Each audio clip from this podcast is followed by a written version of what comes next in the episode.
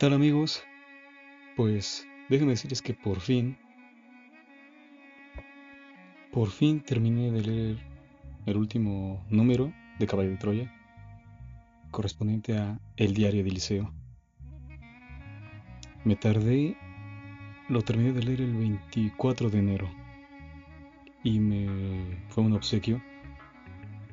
Me lo obsequiaron el 25 de diciembre del año pasado, o sea, un mes.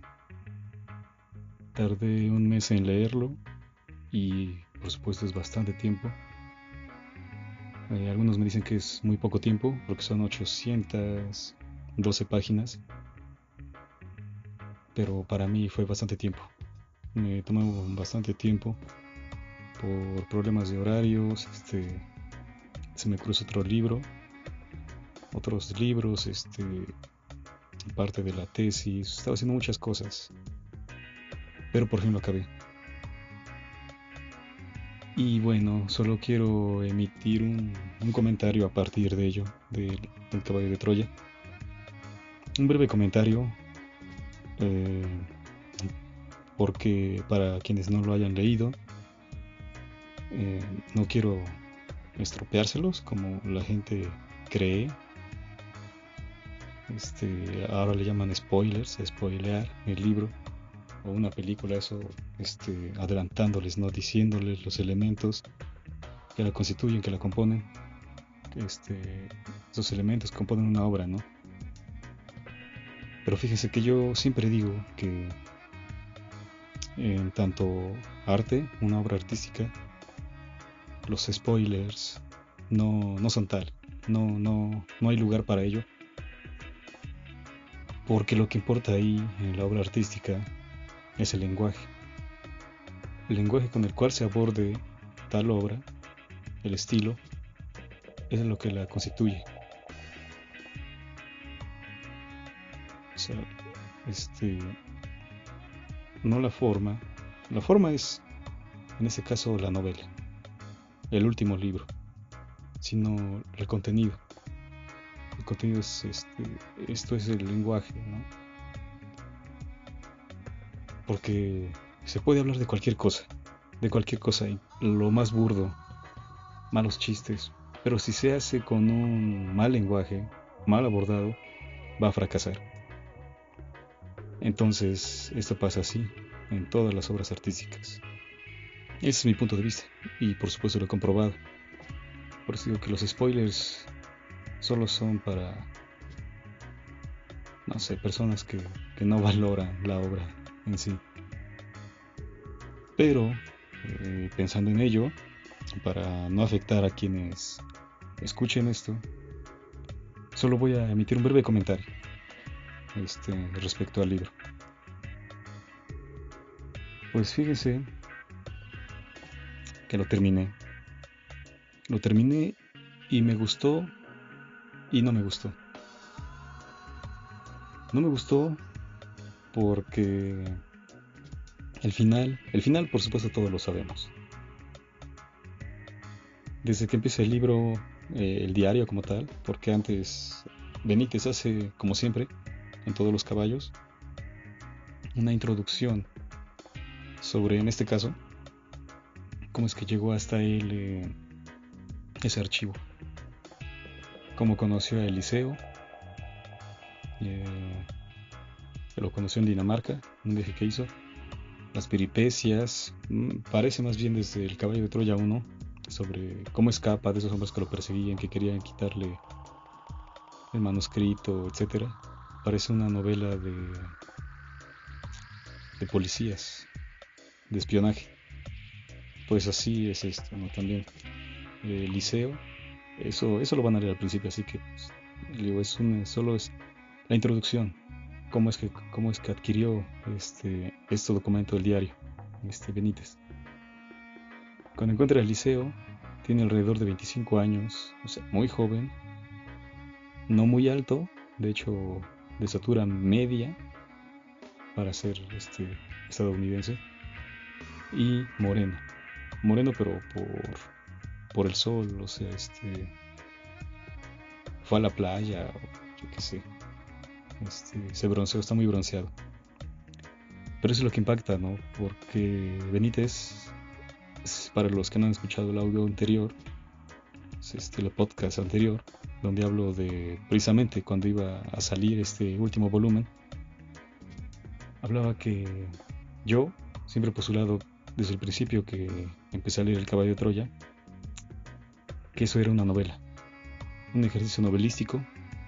Eh, hay pruebas de ello, de cómo Benítez dice que es una nueva, un nuevo, un nuevo ámbito este, que deriva del periodismo, este, acercarse a la, a la ficción, a la novelización, a la escritura. Entonces yo siempre he posturado eso. Caballo de Troya es una novela, una novela monumental, que por supuesto bebe del libro Durantia. Hay una intertextualidad entre esos dos libros y entre otros, por supuesto, pero el más marca, la más marcada referencia es el libro Durantia y Caballo de Troya. Y bueno, los demás libros que también tiene este Benítez, La rebelión de Lucifer, donde claramente hace un guiño, más que un guiño, mm, casi roba el, nombre, ¿no? Como que según el libro de Durantia se llama Nuestro Planeta, en, en esa administración este, universal, cosmológica, que para los administradores este, se llama Urantia. Benítez en la, en la rebelión de Lucifer dice que se llama Iurancha. Bueno, entonces yo siempre he dicho que Caballo de Troya es una novela y aquí lo he comprobado. ¿Por qué? Primero voy a son breves las intervenciones que haré, los puntos que abordaré son muy breves. Por supuesto da para más. Pero se largaría mucho, este, habría que citar muchas fuentes también, eh, ir al libro, eh, leer, o sea, hacer las citas correspondientes y tardaría mucho tiempo. Así que me lo reduciré a, unos breves comentarios. El primero, les digo, este, es una novela. ¿Por qué? Bueno, según Benítez, le han legado, le han entregado todos estos documentos, tanto el mayor, Jason o Jason, como Eliseo. Pues bien, tanto en las introducciones que cada caballo de Troya tiene, su correspondiente introducción, este, hasta este libro, el tono, o sea, el estilo, eh, es idéntico primero a lo que fue el diario de, de Jason o de Jason. Es idéntico. No hay, una, no hay una marcada diferenciación entre el periodista, el investigador, que es José Benítez, y el aventurero, eh, que fue el mayor. Tiene el mismo estilo, escritura. Lo mismo pasa, eh, bueno, eso abarca desde el caballo 1 hasta el día de relámpago, donde Jason es el que habla, o Jason. Y se puede decir que hasta ahí la correspondencia estilística, de, bueno, mejor dicho, de estilo, de tono, este, es idéntica, ¿no? Se podría salvar ahí, aunque uno sospecha, ¿no? ¿Por qué Benítez habla igual, este, escribe igual, tiene el mismo estilo que Jason. Pues bueno, en, eh, en el diario del liceo pasa lo mismo. Tanto la introducción como el diario en sí tiene el mismo tono. Es como si Jason y Benítez, y lo es, y Eliseo son, fueran uno, y porque lo son. O sea, no hay marcadas diferenciaciones, como en el caso de, por ejemplo, Fernando Pessoa y sus heterónimos, que cada, que cada uno de sus poemas, de sus heterónimos, era diferente. Tenían diferente estilo. Eh, aquí, no, aquí no pasa eso. Aquí todo, todo es el mismo estilo, las mismas, a veces, frases. Eh, y que repite una y otra vez par 10, par 10 idéntico, Este, solo que aquí en el libro ya no tenemos este, los pies de página, algunos larguísimos que eran los anteriores caballos. Ya no hay pies de página de, de ello, porque pues ya todo está explicado. Ahora, uno es eso, les digo, para quien lo lea se va a dar cuenta, leyéndolo, si se puede, de manera objetiva, que es el mismo estilo de escritura, el mismo estilo literario. Y por supuesto es impecable, a mí me gusta mucho el estilo literario de Benítez. He aprendido mucho gracias a él, leyéndolo, nuevas palabras, este, las formas de sus oraciones, es decir, la composición, la estructura de su este, de la sintaxis que él, que él utiliza, la construcción de sus párrafos me gusta mucho y he aprendido mucho de él. Eh, pero otra, algo que también me salta luego enseguida cuando uno lee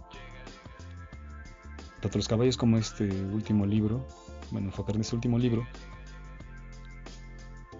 que bueno, para los que hayan comprado el libro o lo sabrán, tiene un cintillo que sujeta este, las solapas del libro.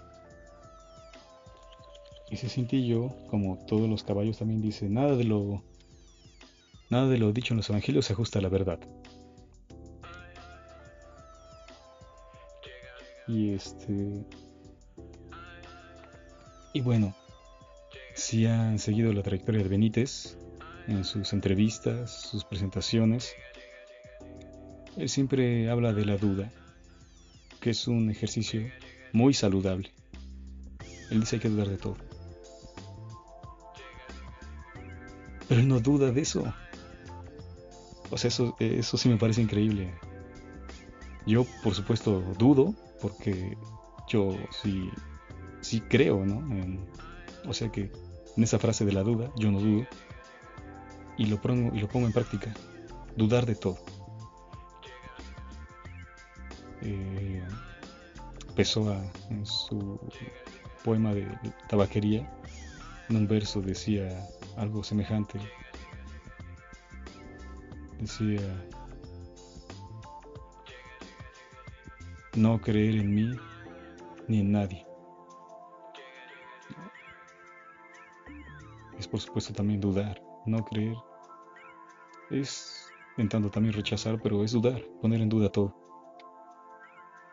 Y Benítez se la pasa diciendo todo el libro, nada de, este, de lo narrado en los evangelios se ajusta a la verdad.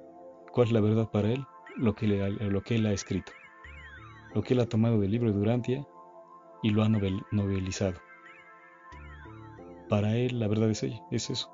Y por supuesto está bien, pero lo dice tantas veces que la intención es eso. Decir, eso es la verdad, eso es la verdad, eso es la verdad. Los evangelios están mal.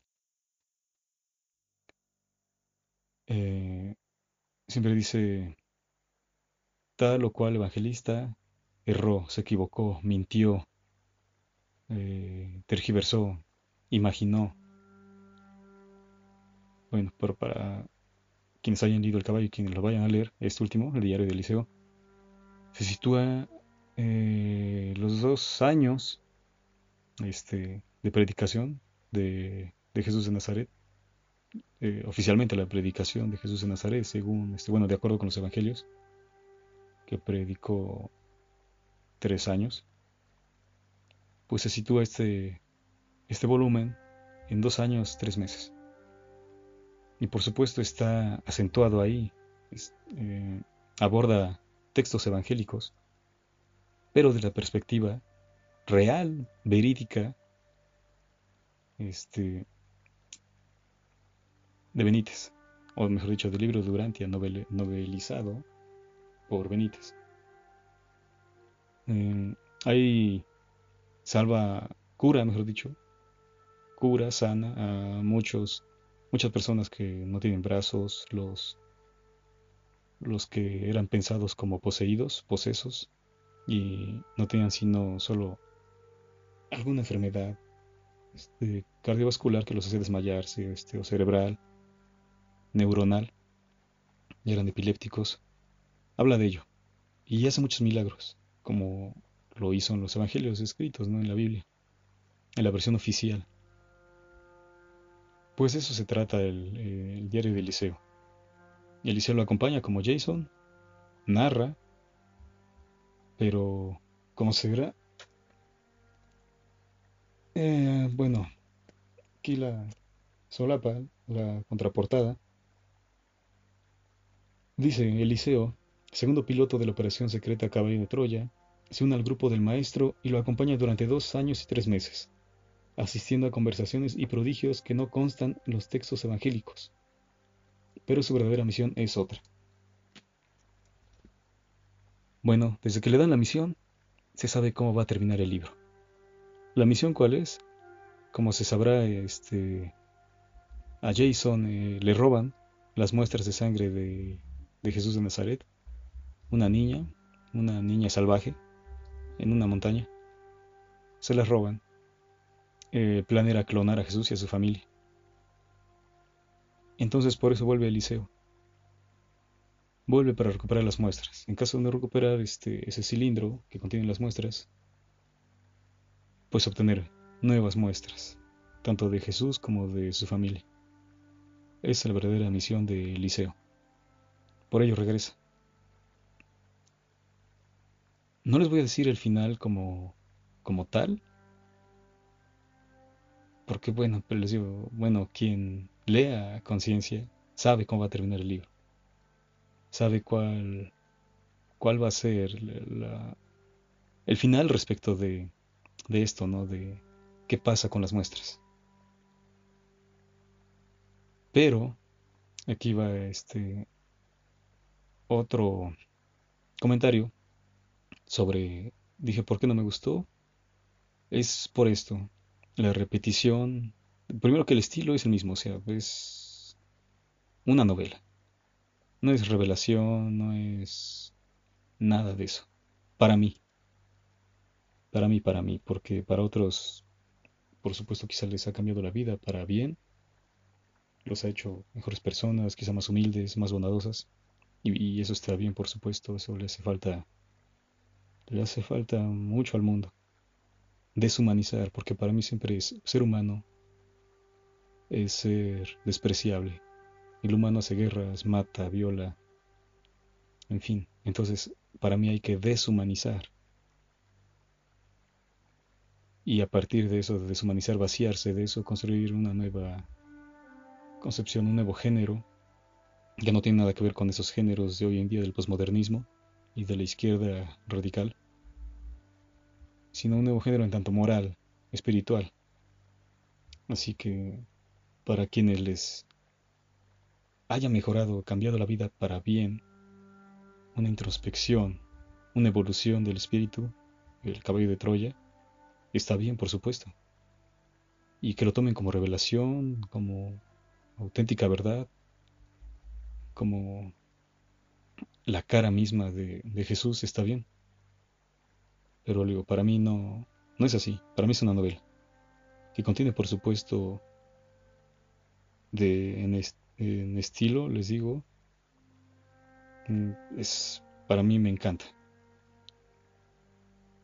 Eh, la construcción de todo, o sea, a partir de, eso construir un, porque ya está dado eh, el universo en el, en el libro Durantia, pero poner a esos dos sujetos dentro, o sea, introducir a esos astronautas, crear la historia, introducirla en otra historia, eso para mí es muy valioso, asombroso.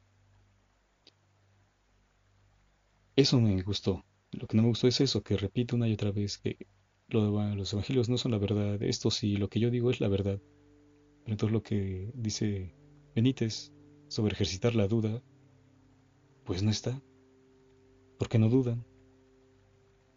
Y no sé si yo, por supuesto, sí dudo, pero no sé si alguno de sus lectores también lo ponga en duda. No detractores, porque hay lectores que solo lo van a leer para evidenciar los errores, porque por supuesto hay errores, hay errores históricos, este, incluso hay ortotipográficos, que eso ya no es culpa de, sea Benítez, o quizás sí se le pasó por ahí, pero bueno, esos errores siempre, siempre hay en las ediciones, de Dazos, en fin.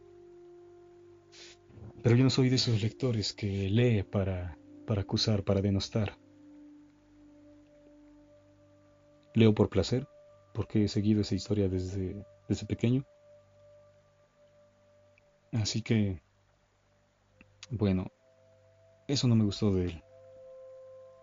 Que, que repita una y otra vez que no, que no es cierto. Y, y retoma, por supuesto, cada vez que avanza este, a lo largo de, de este viaje con el Maestro, con Jesús de Nazaret, aborda las escenas de lo que nos muestra los evangelios, ¿no? de las sanaciones, eh, la clásica que es, multicitada, cuando se le aparece a Jesús, bueno, no se le aparece, o sea, le sale al encuentro eh, un pseudo poseído, bueno, no es ahí en la, en la Biblia, dice que está poseído por legión, porque son muchos demonios, y dicen, ah, vienen a atormentarnos, Jesús, no sé qué. Cuando le dicen, ¿sabes qué? Sácanos de este cuerpo, pero déjanos meternos en los marranos. En un nato, una piara de, cerdos. Un nato no, es piara. Una piara de cerdos. Y según la Biblia, se, Jesús permite eso. Dice, sí, está bien, dejen a este pobre hombre y, posean este, a los cerdos. Al poseerlos, este, los cerdos enloquecen y corren al acantilado y se tiran al mar y mueren. Esta escena está en los evangelios. Por supuesto, eso sí, hay, hay cosas que uno sí dice, ¿cómo es posible que, Jesús diga esas cosas? ¿no? Como, pongo de ejemplo esa, porque ¿por qué matar eso sí si Jesús es, era un ser muy humilde, bondadoso? ¿Cómo es posible, no? Que prefiera, ah, sí, métete a estos cerdos y que se mueran ellos. Pues no lo explica de otra manera. Lógica, eso sí parece, en verdad. Pasa algo ahí que espanta a los cerdos. Jesús no permitió nada de eso que un demonio, porque, porque no hay. Eh, Caballo de Troya, si se han dado cuenta, jamás menciona demonios, porque no los hay. Este, demonios fantasmas no existe nada de eso. Allí solo menciona son enfermedades. No hay demonios. Por lo tanto, ahí no había, no había razón de ser de eso, ¿no? Ese episodio sí me gusta porque son pastores que llevaban a esos cerdos, pastores de cerdos. Su perro los espanta, eh, corren y, por desgracia se caen al acantilado. Antes había salido este un poseso, un, un vagabundo que vivía ahí, que estaba loco. Pero estaba loco, pero lo pensaban poseído. Lo cura. Y luego pasa esto, llegan los, van pasando por ahí estos cerdos con sus, con sus sueños. Un perro este, los espanta y se caen. Eh, Allí Eliseo se la pasa diciendo, siempre como ahora se han visto las, este, las entrevistas que, que da Benítez, llamándolos por su a los evangelistas. Juanito, Pedrito, Pablito. Esto por supuesto lo dice así a manera de, de ofender no para decir este fue un hijo de, sino pues de alguna manera así minimizándolo, reduciéndolo, infantizándolo, diciendo este es, porilizándolo, diciendo este es un niño, Pablito, Pedrito. Bueno, antes de que se publicara este último libro ya hablaba Benítez así, Pablito, y, está así.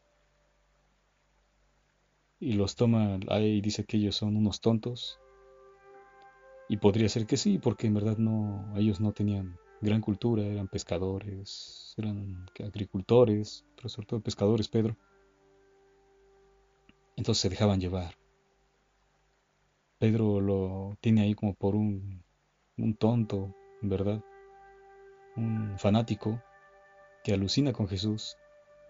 El pasaje de la Biblia donde Jesús camina sobre el agua, cuando eh, está Jesús duerme en este, también en, en, el barco y, y todo este el mar está en hay una tormenta y, y dicen nos vamos a morir y Jesús después, después de que es despertado por Pedro, sale y dice, ah, reprende las aguas y se calman. Pues también no pasó nunca. Lo explica que según ahí en el mar Mediterráneo suceden esas breves tormentas. Pero en que nadie se espanta porque saben que va a pasar. Y pasan. Jesús no, no tuvo nada que ver ahí. Pero Pedro, o Pedrito como lo llama él, siempre interviene pone de su imaginación, según Benítez, o bueno, según Eliseo. Entonces siempre dice, este cuate inventó, este cuate tergiversó, eh, no sé por qué lo hizo, este... O hay cosas que omite porque supuestamente no le conviene, no quedan mal parados ellos, los varones. Y entonces cuando una y otra vez dice, eh, lo narrado por los evangelistas no se ajusta a la verdad, eso no es verdadero. R y R, se equivocaron, mentieron, mintieron.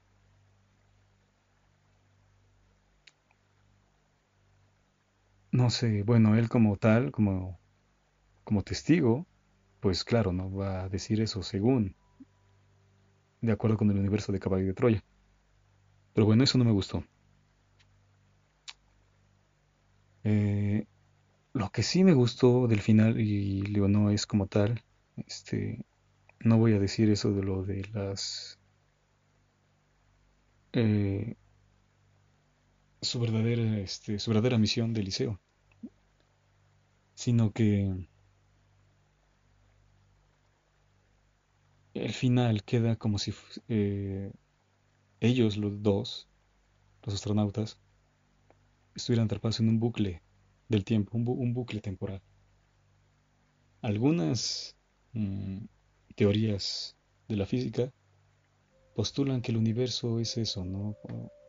Eh, Nietzsche hablaba del eterno retorno, ¿Qué es eso? Un ciclo interminable que repetimos la vida una y otra vez. O sea, a saber si es cierto eso, a saber cuántas veces hemos vivido esta, hemos repetido y vivido esas, esas acciones, nuestras acciones. Quién sabe cuántas veces he leído este libro, los libros que he leído, quién sabe cuántas veces he leído vida tras vida. Bueno, pues así pasa no lo dice como tal Benítez, pero así se interpreta. Al menos así lo interpreté yo. La misión de Eliseo termina el 31 de marzo y se retira, regresa a su tiempo. Pero ¿qué pasa? El 31 de marzo llegan. Fue la fecha cuando, de ese mismo año, el año 29, fue cuando llegan, este, no 30, 29 30, pero termina en un 31 de marzo. Fue cuando llegan otra vez este, Eliseo y Jason, por primera vez, cuando comienza el caballo de Troya 1. O sea, es un ciclo, no, que no cierra. Bueno, mejor dicho, sí cierra, no, que nunca termina, perdón. Termina este el diario de Eliseo y enseguida comienza caballo de Troya 1. Eso sí me gustó. He leído muchos libros, no tantos como quisiera, pero bueno, he leído libros, algunos libros, y prefiero siempre que haya un final abierto, porque el final abierto siempre da que pensar. El lector propone el final ahí. Ah, pudo pasar esto. Pudo pasar mejor esto otro. En, los, en el caso de novelas, no sé, románticas, no sé, ah, la pareja sí se casó, o no se casó, o se divorciaron, o alguno se murió. Pero uno le da ese, su perspectiva. El lector aporta el final, cuando es abierto. Cuando es cerrado, pues por supuesto, pues, ¿qué se va a aportar? No solo dicen, ah, se casaron y fueron felices para siempre, fin. Pero en este caso, eh, no recuerdo hasta ahora eh, puntualmente otros libros que terminen de esta manera. mejor dicho, que no terminen. Rayuela es uno, ¿no? Podría leerse de derecha, izquierda, arriba, abajo, entre capítulos, y también parecía que nunca termina. Pero este también es circular. El lector se ve atrapado ahí mismo, junto con los, con los pilotos, con los este, militares. El, el caballo de Troya 1, y quien los lea todos hasta el Eliseo, volvería a comenzar con el caballo de Troya 1. Así es esto. Eso sí me gustó. Me encantó eso. Les digo, creo, bueno, Benítez no lo deja de esa forma. Es como si dijera, eh, ya termina aquí este mi labor, eh, ya arreglé lo de las muestras del maestro y su familia, y ahora voy y regreso porque este en ese tiempo va a llegar este otra vez este aquí iniciamos pues en este momento. Y ya se regresa. Pero pues es obvio que minutos más tarde llegan otra vez. O sea el tiempo siempre se está repitiendo. Es un ciclo son ciclos. Y, bajo esta postura, Jesús no sería único. Ninguno de nosotros. Somos únicos en tanto vivimos en este tiempo, en nuestro tiempo.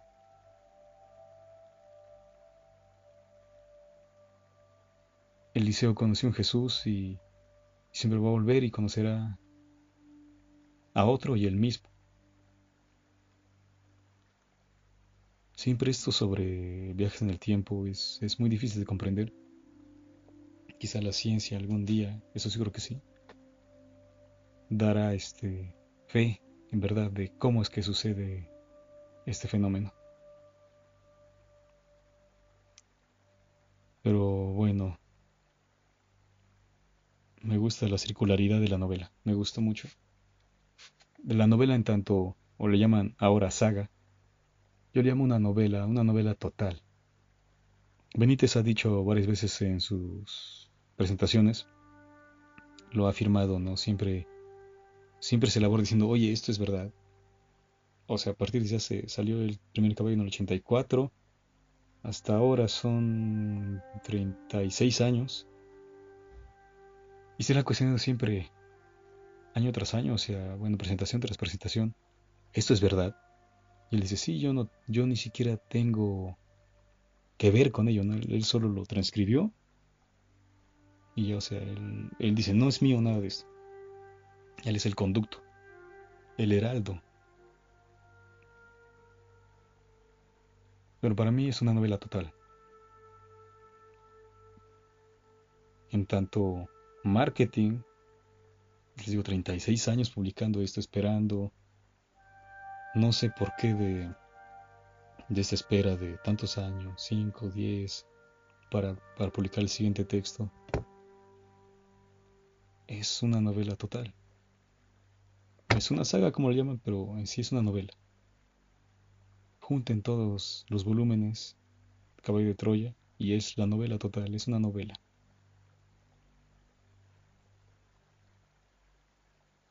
Para mí eso es asombroso. Y lo ha dicho Benítez que si, si él hubiera escrito, que sería un serio candidato al premio Nobel.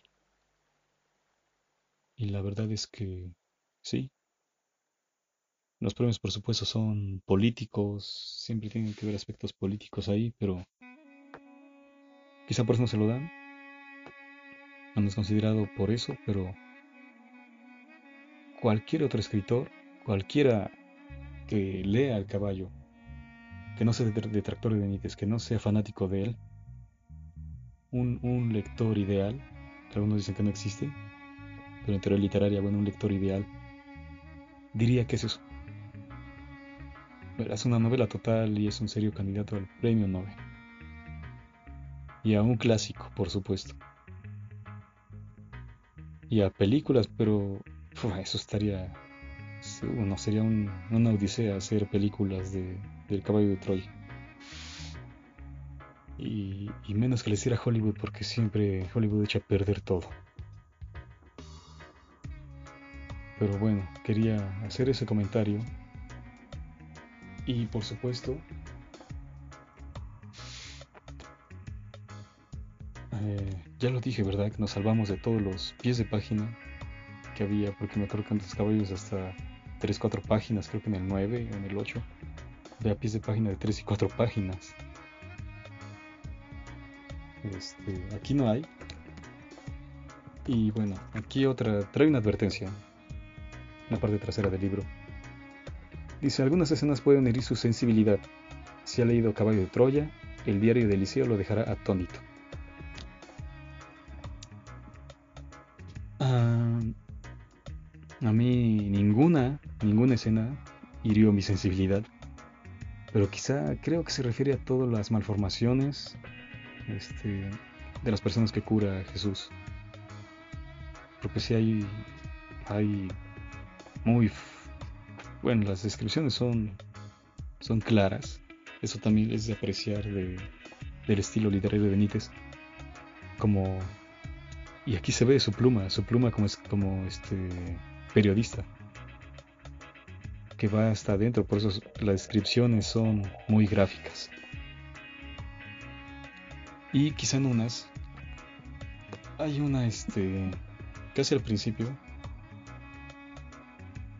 en un capítulo, bueno, está al menos, no sé si sean capítulos, pero así están divididos. Por ejemplo, en este que yo le llamo capítulos, la familia Carnero, eh, pues sus seguidores, ¿no? Los apóstoles predican la palabra del Padre Azul de casa en casa como testigos de Jehová lo escuchan a las personas este, sobre sus necesidades y les hablan de, los evangelizan, por decirlo de alguna manera, no sé, bueno, predican la palabra del Padre sobre el mensaje. Este Eliseo sigue a estos cuates, va con ellos, y una de esas llega a una familia donde los niños están deformes, este, corcovados, caminan a cuatro patas, bueno, a cuatro extremidades, como si fueran animales. Y entonces allí esos niños se prostituyen. Así mantienen, así viven. Así es como se sostienen cada día. Y entonces esto creo que quizá este es una de las probables mm, escenas que pueden herir la sensibilidad del lector. Voy a leer el último, donde Eliseo vuelve a donde la familia Carnero. Es solo una parte, si quieren pues leerlo, pues tendrán que leer todo el libro. No, ni siquiera voy a decirles, bueno, ya, cuando decirles la familia Carnero ya sabrán en qué episodio, qué capítulo, pero no la página. Pero bueno, entonces Eliseo vuelve. Ya lleva panes. Este. Les lleva panes, este, está una señora a cargo de ellos. Les lleva comida a Eliseo. Y entonces dice así. A un grito de la Fenicia, la niña que se había desnudado acudió presurosa y volvió a, palpar mis genitales. Sonrió y, dándome la espalda, levantó los harapos y dejó al aire su culo. Después se acercó y frotó las nalgas contra mi pene. Noté cómo me excitaba. No sé qué sucedió. Esta clase de relaciones estaba terminantemente prohibida por caballo de Troya. A la mierda la operación y las normas. Levanté la túnica. Solté el taparrabo y dejé que el pene se aventurara sobre aquella piel. La madre fue a sentarse en un rincón y compartió el pan con el resto de los hijos. Nadie se preocupó de la hermana, nadie miró. Y yo, ciego, busqué los pequeños pechos de la niña, apretándolos y acariciándolos. La muchachita gimió de placer. Segundos después la penetraba con furia, y lo hice por el ano. La niña lanzó un grito, pero resistió las embestidas. Después le di la vuelta la levanté en el aire y la coloqué contra la pared, penetrándola de nuevo, esta vez por la vagina. Noté la estrechez, pero seguí empujando. Estaba loco de placer. No sé cuánto duró aquel encuentro amoroso. Amoroso. Fue puro sexo, puro salvajismo. La niña me miraba, asustada, pero supo guardar silencio. Y dejó que eyaculara. Después, lentamente, la dejé caer. Ella corrió a cuatro patas y se unió al grupo de su madre y sus y hermanos y trató de arrebatarles un trozo de pan. Salí de la granja como un sonámbulo, no daba crédito a lo que acababa de hacer. Y, de pronto, no sé por qué, quizá por silenciar mi conciencia, eché mano de los dineros, extraje un denario de plata del cinturón y entré de nuevo a la casa. Todos miraron, desconcertados. Caminé hasta la niña. Nunca supe su nombre y deposité la moneda en sus manos. La miró y la remiró, asombrada. Un denario equivalía al salario diario de un jornalero. Creo que me disculpé, pero lo hice en inglés. Ella sonrió, sin más. Supongo que tenía cierto grado de subnormalidad. Y desaparecí. Bueno, esa es parte de la, de la escena, de algunas escenas las que quizá podrían herir la sensibilidad del lector. Es también algo de lo que me gustó porque Jason era muy estricto en las normas de caballo de Troya y, y Eliseo no. Eliseo, como dice, a la mierda, ¿no? Las, a la mierda la operación, lo que diga la operación. Y como hemos visto, se salta varias normas, muchas, muchas normas. Y al final siempre le va bien. Así que bueno, ahí está, solo era ese breve comentario. La verdad es que sí me gustó mucho el libro. Ya les dije lo que no me gustó. Y hay otras cosas que no me gustaron. Hay, errores que según creo que se le fueron, se le fueron, este, ahí, como dice, aquí en México, como dice, se le fueron las patas a, la autora, Benítez, porque son muy, este, cronológicos, históricos, o sea, no, hay errores muy, muy puntuales. Y entonces, yo creo que Benítez, al darse cuenta de eso, lo justifica.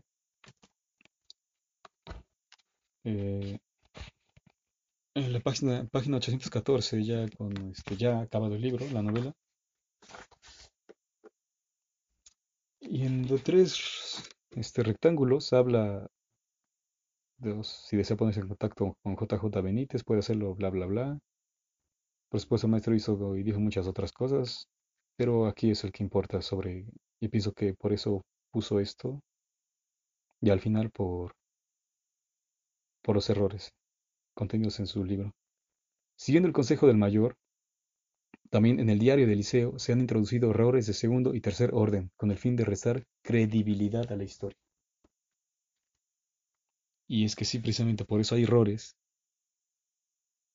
que si se toman, bueno, ya les he dicho, no les voy a decir cuáles, porque si no, este, también quizás se, venga la historia abajo, porque se viene, se viene abajo la historia. Por eso él dice ahí que los puso a propósito para que pierda credibilidad. Porque si al advertirlos eh, dices, pues, no puede ser posible esto, esto está mal, ah, esto aquí ya no, es obvio que fue, se equivocó acá, no investigó bien, bla, bla, bla. Pero bueno, espero que les guste la novela, que les cambie la vida, la literatura, como todo arte, sí transforma. Así que este, espero que transforme para bien. Así que les deseo buenas lecturas y que se la pasen bien. Gracias por escuchar.